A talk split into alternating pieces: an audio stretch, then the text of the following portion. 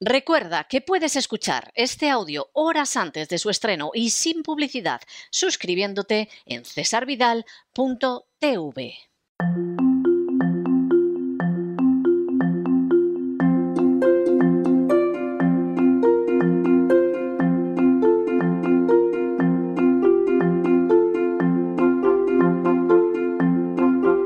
Palabras al aire con Sagrario Fernández Prieto.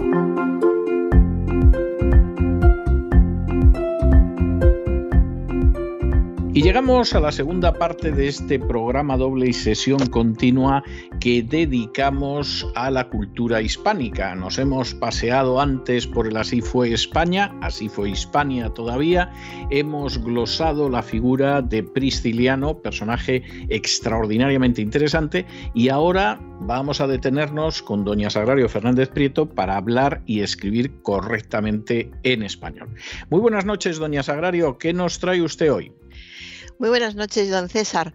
Pues eh, para empezar, como siempre, empezamos con la palabra del día, que es normatenso. La ves así al principio y piensas, uy, qué rara. Y seguramente nos lo han dicho a todos eh, muchas veces. ¿Por qué? Procede de norma y tenso y es un término médico que quiere decir que tienes valores normales de tensión sanguínea. Así que es muy probable que en alguna ocasión al tomarnos la tensión nos hayan dicho que somos norma tenso, aunque ahora que lo digo, casi siempre que nos tomamos la tensión es porque no estamos muy bien. Así que a lo mejor no nos lo han dicho tanto. o porque quieren descubrir si estamos bien. Efectivamente. Bueno, pues aquí este, está este normatenso que nunca, yo creo que no es normal relacionarlo con los, eh, con los valores de la tensión sanguínea, pero existe este sustantivo, perdón, este adjetivo. Y eh, continuó ya con un tertuliano en un debate que dijo hay temas tabús que no se tratan. Eh, la cuestión de si se dice tabús o tabúes es continua, es eterna. A mí me lo preguntan muy, muy a menudo, cada dos por tres surge el tema. si alguien, eh, estoy al lado de alguien que está viendo un debate en televisión, o a veces me mandan un WhatsApp, ¿ha dicho tabús? ¿Es normal? ¿O ha dicho tabúes? ¿Está bien? Y que a la gente le, le llama la atención de las dos maneras. Primero vamos a recordar que tabú es una palabra que a mí me gusta porque procede del polinesio. Fíjese qué bonito, del polinesio tabú que significa lo prohibido, condición de las personas, instituciones y cosas a las que no es lícito censurar o mencionar. Y en concreto en la Polinesia significa prohibición de comer o tocar algún objeto impuesta a sus adeptos por algunas religiones de la, de la Polinesia. Pues bien, como ya hemos explicado otras veces, los sustantivos y los adjetivos terminados en i o en u tónicas admiten generalmente dos formas de plural, una con ES y otra con S nada más. Pero, pero, en la lengua culta suele preferirse la primera. Es decir, en la lengua culta se dice bisturíes y no bisturís, aunque sería correcto de las dos formas. Y se dice carmesíes y no carmesís, y así sucesivamente. Y se dice tabúes, tabúes y no tabús. En los gentilicios eh, no son incorrectos los plurales en, en S, pero eh, se utilizan casi siempre los finales, los plurales en ES. Por ejemplo, israelíes, hindúes, marroquíes, eh, bantúes. Y luego hay voces procedentes de otras lenguas que pertenecen a registros eh, coloquiales o populares que lo forman con S. Y aquí está el gachís tan madrileño, o pirulís, popurrís, champús, menús, tutús, vermús, champús, que hay personas que dicen champuses, que alguna vez lo he comentado aquí. Yo champuses no lo he oído, pero gachises sí. Eh, sí, y es, otro ejemplo que, se cita y dice que eh, la academia dice que, son vulgares los plurales terminados en SES, como gachises. Y lo pone con un asterisco rojo especial porque ya decir gachises no, no está bien. Decir gachito, gachí tampoco, ni gachis. Es, un término, yo creo que está demasiado de moda. Si se escucha gachí en una zarzuela, está en su contexto Pero fuera de, este ámbito, pues qué sé yo, en las fiestas de la paloma, vale, está bien. Pero luego ya yo creo que lo de Gachi hay que, hay que olvidarlo. Y eh, continúo con otro espacio radiofónico. El, anterior era un, debate de radio, por eso digo continúo con un espacio de salud radiofónico en el que dice el médico a la que se sientan los primeros síntomas deben de ir al médico a la que se sientan los primeros síntomas, a la que es un vulgarismo que no podemos admitir eh, nunca. Además es muy fácil sustituirlo eh, cuando sientan los primeros síntomas o en cuanto sientan los primeros síntomas y que se diga en... Eh, en una, en una emisora muy, muy, oída y además por un profesional sanitario, pues queda, queda muy mal. Y ahora algo que me ha hecho dar vueltas y vueltas porque no sabía si es que lo había escuchado más mal, pero no. Era un debate de, televisión, de esos debates de televisión, ya que sabe usted que se cortan todos, que se enfadan, que pasan más tiempo diciendo tú, no, tú no me dejas hablar, siempre tienes que tener la última palabra. Esos debates que continúan siendo casi siempre en la misma línea. Y entonces dice una participante en el debate, tú multiformulas continuamente sin dejar opinar al resto. Multiformulas. Sí, exactamente. Caramba. Multiformulas. Y he pensado, pues nada, un nuevo verbo, multiformular. Eh, no lo he visto en ninguna parte multiformular, pues no esperaba encontrarlo, pero por si acaso. Y no, multiformular no aparece en ningún sitio. Y Mm, ¿Por qué se le ocurrió a, esta señora decir multiformulas? No lo sé, no, no, lo sé. No sé si es algo que está en su vocabulario, a veces te da exactamente igual, pero otras veces tienes ciertas dudas de ¿por, qué has dicho esto? ¿Es habitual en tu ámbito? ¿A quién se lo has escuchado antes? Pero claro, están en televisión y no puedes preguntárselo. Pero que podía haber dicho tú opinas continuamente, tú te expresas continuamente, siempre estás haciendo declaraciones, tú siempre con tus conjeturas, siempre discurres tú solo. Hay muchísimos eh, términos que se pueden utilizar, muchos sinónimos, sin necesidad de recurrir a... Porque además lo dijo, es, es una mujer segura. Y, lo dijo tranquilamente, no acelerada, que piensas, pues bueno, lo lo ha dicho nerviosa y se dicen cosas que a veces salen mal, ¿no? Se formulan mal. No, no, lo dijo muy tranquila. Dejó la impresión de que en su vocabulario habitual ella utiliza multiformular. Bueno, pues continúo con eh, también un, programa de, televisión. Estaban haciéndole una entrevista a una señora y eh, le preguntan, ¿cuándo te aplicaron la cesárea? Te aplicaron la cesárea, como si la cesárea fuera un, tratamiento, una crema, una, crema, una pomada, una, crema, la, cesárea. como mujer no puedo hacer bromas con, con una cesárea. Pues eh, cesárea eh, procede de, de cesárea. El, origen, creo que ya lo habremos dicho alguna vez, pero no viene mal recordarlo. Procede del latín cesareus, que es eh, la forma del latín científico, la que nosotros conservamos, que es cesárea, escrito con AE, caesárea. ¿Y por qué?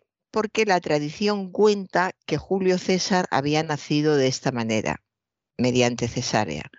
Y por eso eh, tiene este, este nombre el, el, término. Cesárea significa perteneciente o relativo al imperio o a la majestad imperial y también, que es lo que se trata ahora, operación quirúrgica que se hace abriendo la matriz para extraer la criatura, operación quirúrgica que se hace abriendo la matriz para extraer la criatura.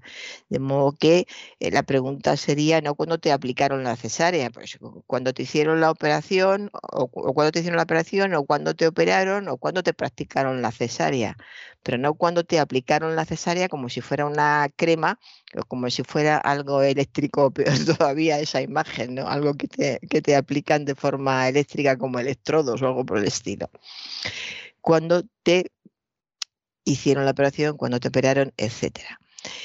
Y eh, en una entrevista de un diario, lo de los diarios, eh, empresa escrita, cada vez me está llamando más la atención. No se puede imaginar, cada vez veo más, descubro más errores en, estos diarios.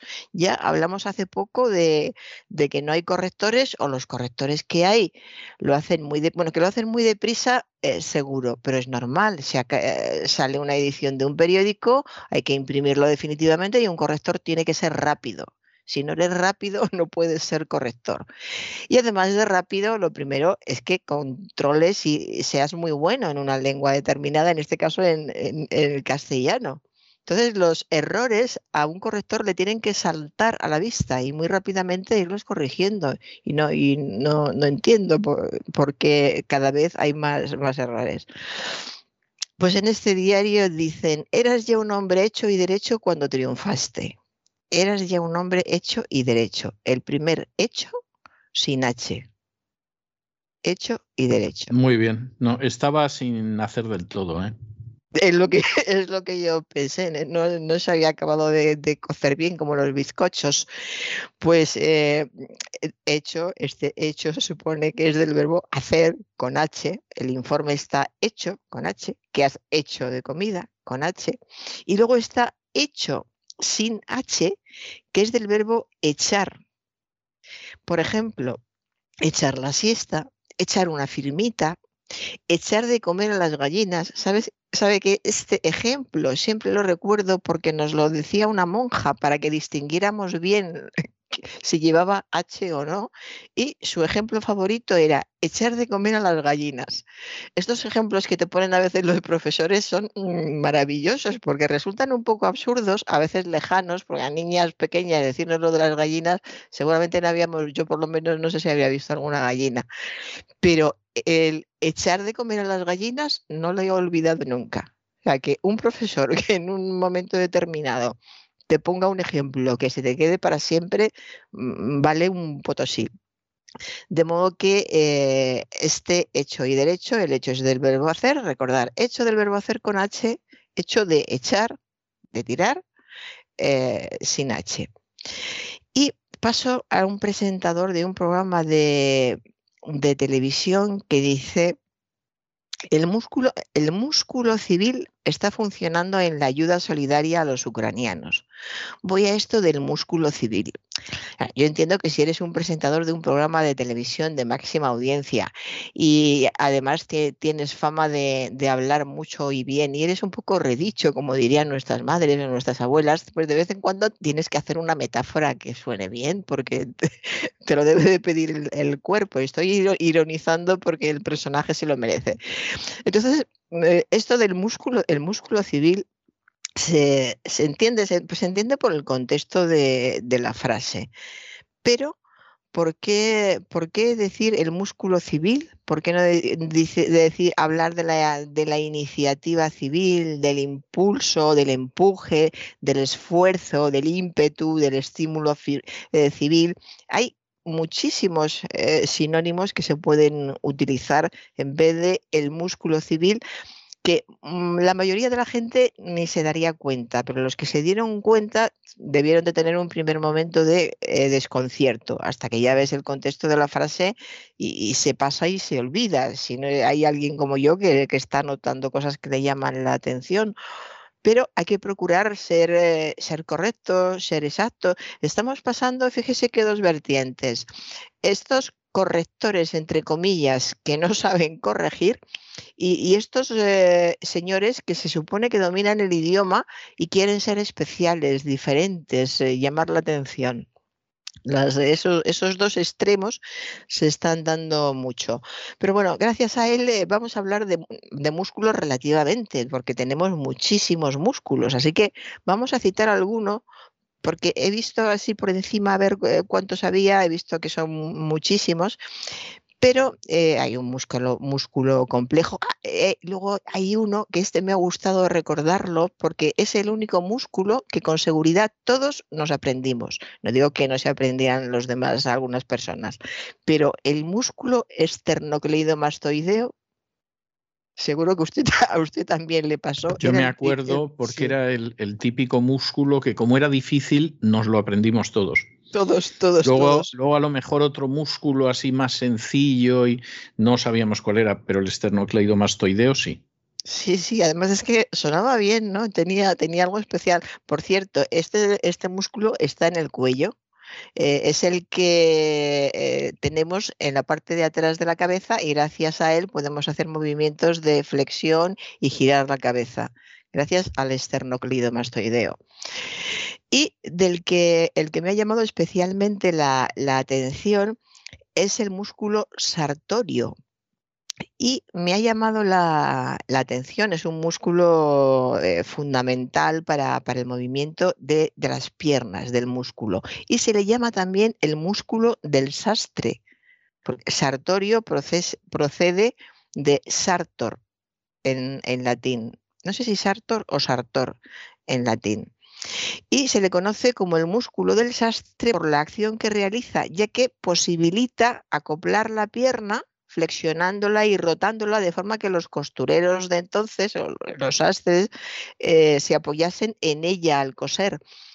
Esto nos eh, lleva a una imagen de hombres o mujeres cosiendo y levantaban la, tenían la pierna un poco levantada en una banqueta pequeñita y sobre esa pierna ponían la pieza que estuvieran cosiendo y trabajaban de, esa manera, de modo que el músculo que tenían en, esa parte de, la pierna era fundamental para, ellos, porque gracias a ese músculo podían flexionarla, eh, rotarla, moverse y tenerla en condiciones para seguir trabajando. De modo que el músculo sartorio que es el músculo del, sastre, es muy, es muy interesante. Y luego, pues bueno, hay muchos más que los, eh, que los dejamos el orbicular, el, oblicuo, que es el del, abdomen, en fin, eh, muchísimos. Y pasamos ya a, otro tema, que es un titular de prensa de una entrevista a una actriz y le preguntan, en, eh, le están haciendo una entrevista y destacan como titular eh, esto. En este país enseguida te cuelgan un San Benito, un San Benito, te cuelgan un San Benito, que fue la respuesta de esta señora cuando le preguntaron si había mantenido relaciones con algunas eh, personas. Siempre que hacen una entrevista a una señora de determinada edad que ha sido actriz o cantante, lo que más interesa lamentablemente al público es eh, si ha estado con siempre personas famosas. Es verdad que estuviste con fulanito. Lo mm. cual es lamentable porque depende de la actriz que sea, ¿no? Pero quiero decir que hay actrices, por ejemplo, que han trabajado con directores muy importantes y podrías preguntarle ¿y cómo cómo era en el trabajo, tal, o, que han hecho películas importantes y podrías decir, bueno, ¿y cómo fue el rodaje de la película? O sea, es, es, yo he entrevistado a algunas de estas actrices ya de, de, cierta edad, ¿no? Y nunca les he preguntado con quién se habían acostado, me parecía que no tenía el menor interés, salvo para ella en su momento, pero contaban cosas muy interesantes de su vida artística y efectivamente en televisión parece que lo único interesante es si era verdad que se había acostado con no sé qué productor o no sé qué político, ¿no? Sí, Sí, sí, así es. Y además a veces eh, te pones en su lugar porque notas, a algunas les da igual, han ido a vender eso y saben que si venden mucho de eso los van a volver a llamar y lo explotan pero hay otras que no, hay otras que, lo pasan mal, eh, les da la risa nerviosa, pero no, yo por qué iba a hacer eso, por favor, como a mí dejadme, y yo creo que son sinceras por el perfil que, tienen, conociéndolas un poco, son sinceras, entonces las están avergonzando, pero es lo de siempre, los periodistas tienen que cumplir con la misión que es ir a lo escabroso que luego resulta que no hay nada que escarbar ahí, pues eh, bueno, ya, ya se verá. Pero de entrada, y además es muy peligroso porque a partir de aquí salen los bulos, porque la gente escucha como escucha y se distrae mientras ve la televisión y cuando alguien hace una pregunta diciendo, ¿es verdad que tú estuviste con, estuviste con fulanito? Hay gente que está escuchando que estuvo con fulanito. Esto ha pasado muy a menudo. De modo que hay que tener muchísimo cuidado. Es, eh, es un agente de, cuidado. No se les puede decir periodistas porque además la mayoría de ellos ni siquiera lo son. Pero en fin, el caso es que el, titular eh, de, esta, de esta entrevista, que esta entrevista era en prensa escrita, decía, lo que es verdad, la afirmación de la señora. En este país enseguida te cuelgan un San Benito. Es verdad, solo que eh, vino el redactor de turno y en vez de poner San Benito todo junto con M antes de B, tenemos la expresión colgarle a uno un San Benito, un San Benito, un sustantivo que se escribe todo junto con M antes de B como, como debe ser. Por cierto, al ver el San Benito, me acordé de su última novela, Don César, El, exiliado, que ahí hablaba usted de los San Benitos. Claro. Le, iba a preguntar, ¿se acuerda? Sí, sí, me acuerdo, claro, sí. Claro, pues hablaba de los, de los San Benitos. ¿Y qué es colgarle a uno un San Benito? Echarle a uno, a uno la culpa de algo que no ha cometido, hacerle víctima de un descrédito, de una nota infamante, San Benito, en principio, pasó de significar escapulario de monje benedictino, que así empezó, mira, volvemos al benedictino. Y eh, pasó a significar pechero de abrigo, mandil o servilleta. Y luego fue escapulario que se ponía a los condenados por la Inquisición y después terminó siendo sinónimo de infamia o indignidad, puesto que para eso les ponían ese escapulario, para que quedara claro que eran infames o indignos. Y Covarrubias, su famoso tesoro de la, lengua española, habla del San Benito en, esos mismos términos y eh, añade Covarrubias, San Benito es lo que suena, San Benito, los monjes benedictinos, los monjes negros llevaban el hábito, describe otra vez lo del hábito. Y continúa, esta palabra pasó al ambiente público el día en que a un inquisidor se le ocurrió marcar de esta suerte a las víctimas de la persecución religiosa. Y, entre comillas, sacáronles a los judíos en 1488 y echáronles cruces y unos benitillos colorados atrás y adelante. Y así anduvieron mucho tiempo. Estos benitillos son los San Benitos de los que estamos hablando. La Inquisición era, como hemos dicho, la que ponía este San Benito en forma de una túnica sin mangas de color amarillo y con una cruz roja en aspa. Benito era para que se viera bien, amarillo y cruz roja en aspa. Al penitente, pero esto se lo hacían al penitente que se había reconciliado, que había vuelto a la mm, a lo correcto, entre comillas, a la normalidad, a lo que se debía, y se lo ponían cuando ya estaba, digamos, arrepentido, entrecomillado también. Y en este escapulario grande, a modo de, cartelón sobre pecho y espalda, se escribían el nombre y los delitos por los que el reo era condenado. Y de esta guisa se paseaba por la población en la que viviera o incluso se le llevaba a las poblaciones más, más cercanas. Realmente eh, terrible. Y Después de todas estas ceremonias, estos cartelones, no acababa ahí, estos cartelones se colgaban en las iglesias para conservar la memoria del castigado como testimonio de infamia para oprobio de sus descendientes y para ejemplo público. Es realmente terrible, terrible. Pues bien, esto eh, de lo del San Benito, pues viene ni que pintado en, en, estos casos a los que a una persona se le puede adjudicar el San Benito de que durante su vida ha estado haciendo determinadas cosas y por mucho que diga y por mucho que, que haga, eso ya va, va, a estar ahí para siempre. Y yo en los hijos y en la familia en general pienso muchas veces, le estarán viendo, la estarán viendo sus hijos, su madre, que es, casi peor, las madres sufrimos mucho con las cosas de los hijos. pues, ¿qué, pensará su madre si está viendo el, programa? Entonces, es una vergüenza pública que además eh, no, tiene ningún, ningún fundamento desde ningún punto de, vista y que se resume en, esto, en colgarle a uno un San Benito todo junto y que luego ni siquiera saben redactarlo bien y ponen San Benito como el santo, San Benito. En fin, país, como decía Forges. Como decía el pobre Forges, sí. país. Sí, sí, el pobre Forges, que en paz descanse. Sí, hace, creo que fue la semana pasada, fue el, aniversario de su muerte. Sí, sí, sí. yo estaba aquí ya. Y por cierto, una de las últimas cosas que me propusieron antes que decidieran que no publicara nada en España, pero fue una de las últimas cosas que me propusieron. Esto debió de ser eh, algo más de dos años antes de marcharme, fue escribir un libro y que lo ilustrara Forges. Anda, qué bonito. Y, mm, era un libro de historia para una serie que estaban sacando que tengo la sensación de que al final no salió bien. Y entonces eh, Forges le había preguntado al editor si yo tendría inconveniente.